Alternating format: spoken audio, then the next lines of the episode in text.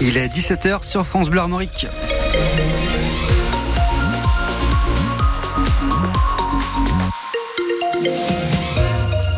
Les infos avec Fanny Borel. Un jeune homme de 22 ans a été mis en examen aujourd'hui pour le meurtre à Lorient d'une femme de 31 ans. Oui, placé en garde à vue, il a reconnu les faits et a été placé en détention provisoire. La disparition avait été signalée il y a une semaine par le père de la victime, mais aussi par ce jeune homme qui se présentait comme son petit ami. L'enquête ouverte d'abord pour disparition inquiétante a rapidement basculé en enquête pour homicide volontaire. Les éléments retrouvés laissent peu de place au doute, Baptiste Schweitzer. Lorsque les enquêteurs se rendent au domicile de la victime, ils font face à plusieurs éléments troublants. Le manteau de la jeune femme est encore dans l'appartement, un appartement qui est bien rangé, qui semble avoir été nettoyé en profondeur. Le révélateur chimique met aussi en évidence des traces de sang sur place et dans la voiture du jeune homme.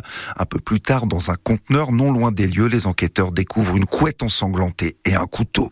Interpellé à Pontivy mercredi dernier et placé en garde à vue, le jeune homme commence par varier dans ses déclarations, puis finit par avouer et indique aux enquêteurs où se trouve le corps dans un sous-bois du pays de l'Orient. Si dans un premier temps il s'est présenté comme le petit ami de la victime, il n'en est rien à ce stade de l'enquête.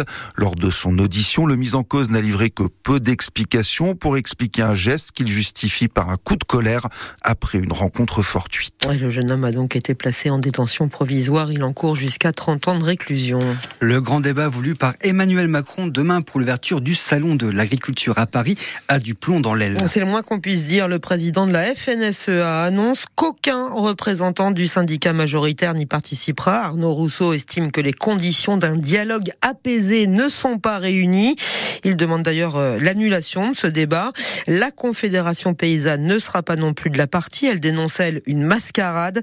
Quant à Michel-Édouard Leclerc, le patron des supermarchés Leclerc, il dénonce un coup de com', pas vraiment au niveau de la situation. Il annonce aussi qu'il ne participera pas donc à ce débat. 5000 Ukrainiens se sont installés en Bretagne où ils ont transité depuis deux ans, depuis le début de la guerre, le 24 février 2022.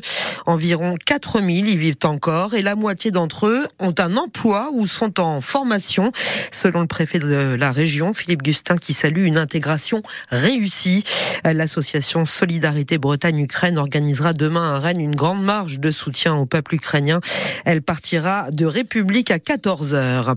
Dans le Morbihan, un cycliste septuagénaire a été renversé par une voiture ce matin à Carnac. L'accident s'est produit à 8h45 dans le secteur du Ménec.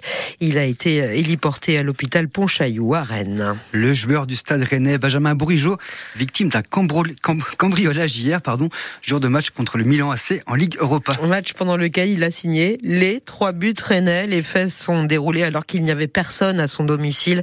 On ne connaît pas le montant du préjudice pour le joueur et sa famille, Benjamin Bourigeau, a déposé plainte dans la journée.